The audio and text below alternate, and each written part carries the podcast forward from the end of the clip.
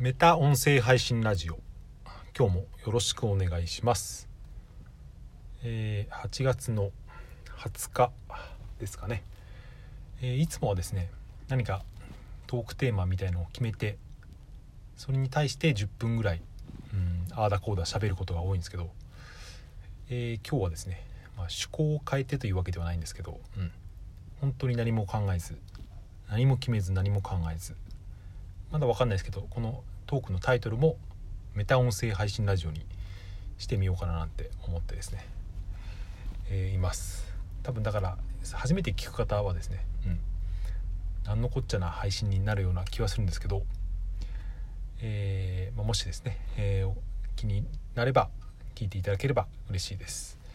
えーまずこの僕の音声配信ラメタ音声配信ラジオですね、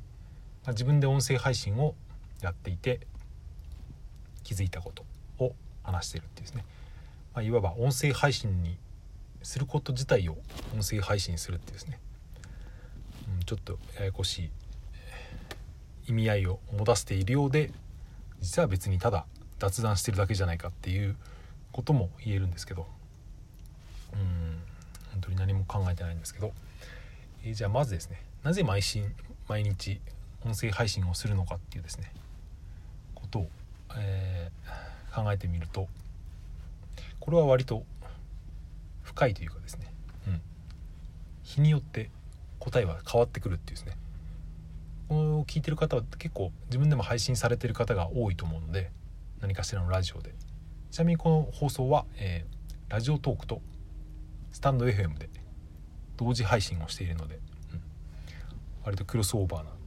感じになっているのかなっていないのか分かりません、えーそれでですねなぜ毎日始め、えー続けるのかっていうとまあ大きく僕はですね僕の場合は、うん自分の言語化能力とかそういう、えートークの技術を鍛えるっていう意味もあるんですね。何のためにそういうことをするのかっていうのをが割とですねうんどうなりたいかっていうか何のために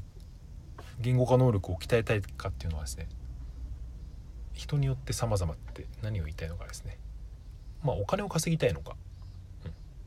楽しく生きたいのかっていうですね。まあ割とどっちかそれの二択な気がするんですけど、まあ、もちろんどっちかを選ばなきゃいけないわけではなくて、うん。どっちも取ればいいと思うんですよね。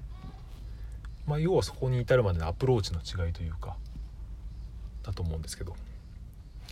えー全然関係ないんですけどさっきこの収録をしようと思って、えースタンド FM のアプリを立ち上げたら、まあ、一番上にライブ配信の、えー枠が出るんですけどそこにですねこのスタンド FM を、えー経営しているですね、まあえー中川綾太郎さんだかな、まあ、ツイッターだとあやたんっていう名前でひひらがなで、えー出てる方ですけど、まあ、その方のライブ配信がやっていてなんかスタンド FM がですね資金調達をしたということで、まあ、それに関してですね、えー普通の一般視聴者その参加者も、えーライブ配信で好きに参加していいよっていうような配信をしてました。僕が聞いた時はもう最後だほぼ終わりかけだったのでどんな話をしたのか最後の方しか聞けなかったんですけどでも最後の方でこういうことをそのあやたんさんは言ってたんですよね。その音声配信アプリをまあ結構ここ1年ぐらい、本気でやってると思うんですけど、まあ、これは僕の勝手な、えーあれですけどえ何を言っていたのかというとその配信者が稼げるようにする仕組みを作ることがもう最短距離だっていうことをですね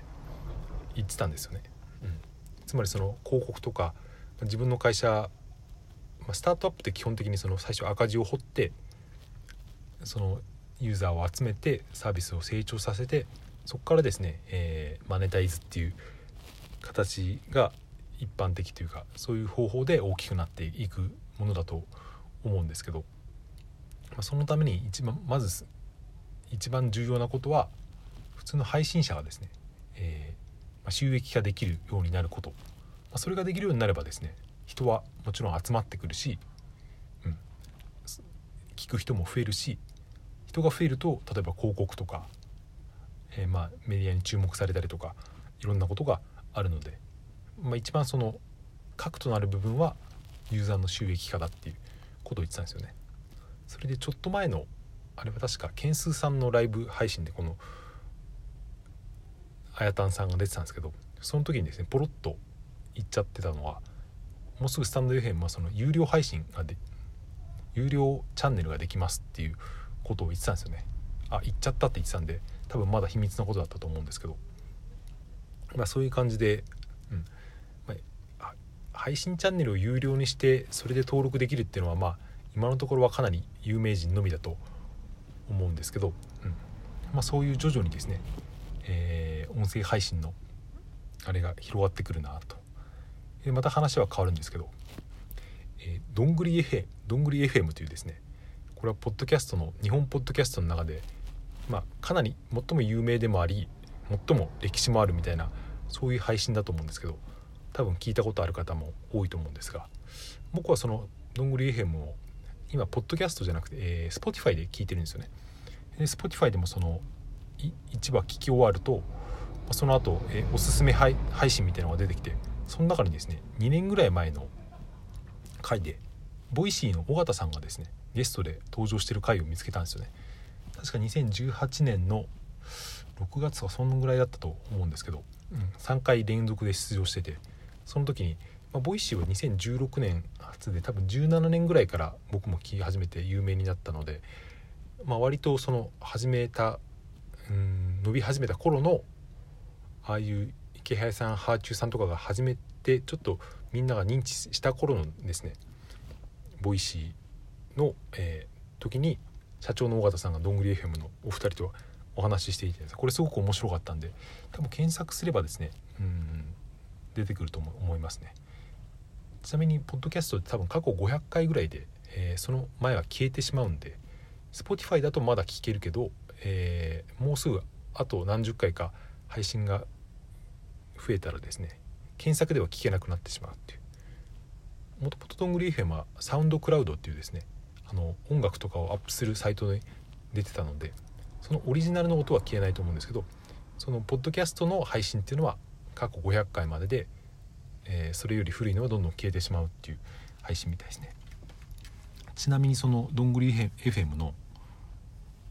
うんもっと前のですね2018年の、ね、年始だったかそれよりもっとそのぐらいの時にですねラジオトークのあの代表の井上さんもでですね出てるんですよね。これもつながりで聞いたんですけど、まあ、その時にですね、まあ、言ってみれば今今から2年半とか3年近く前の時に、うん、今から音声配信来るよねっていうことをみんなやっぱ言ってるんですよね。僕はそれを言い始めたのは自分で音声配信を始めて本当にここ半年ぐらいなので、うん、彼らからするとですねそういう企業側からすると僕は、うん、2年ぐらい遅れてるんだなってことをですね改めて認識しましたけど、まあ、別にそれはいいんですけどとにかくですね、うん、その当時から、うん、何かきっかけがあったら音声ってのはドカンと伸びるよねっていうことをみんな言ってたんですよね。その当時と比べたら今は多分その音声配信の認知っていうのもかなり増えてきたとは思うんですけど、まあ、といってもですね普通にブログとかツイッターとかのテキストメディアに並ぶぐらいまで音声が来たかって言ったら全然だと思うんですよね。まあ、そんなこと言うとまあ YouTube とかはどうでしょうね。YouTube とかは今テキストよりも動画で見る人の方が増えてきたかなっていう感じがありますけど、まあ、その次に音声が来るっていうのはうんまあ不思議な感じはしますけど多分そうなるんですよね。間違いない未来というか、うん。まあそんえー、よく言われますけど、まあ、その時に必要なのがああいうスマートスピーカーアレクサとか Google ホームでパッと声でですね、えー、音声そういうラジオが聴けるようになるっていうこととあとはその検索性ですよね。今はその何々の方法とか何々のコツみたいのをテキストで Google に入力して検索するとそれに適した動画とかテキストがブログが出てきたりしますけど音声っていうのは今のところその方法があまり確立されていないという。まあそうそういうのも音声のですね、えー、いまいち広がっていない要因なのかなと思いますけど、えー、まあ、取り留めのない話をしてしまいましたけど、うん、本当はもっとどうでもいい話をしようと思ったんですけど割と真面目な音声配信の未来についての話を10分ぐらいしてしまいました。はい。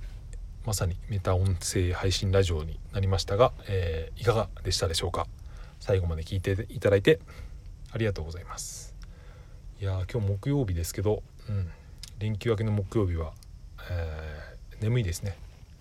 疲れますね。皆さんも、えー、お体に気をつけてお過ごしください。はい。それではさようなら。また明日。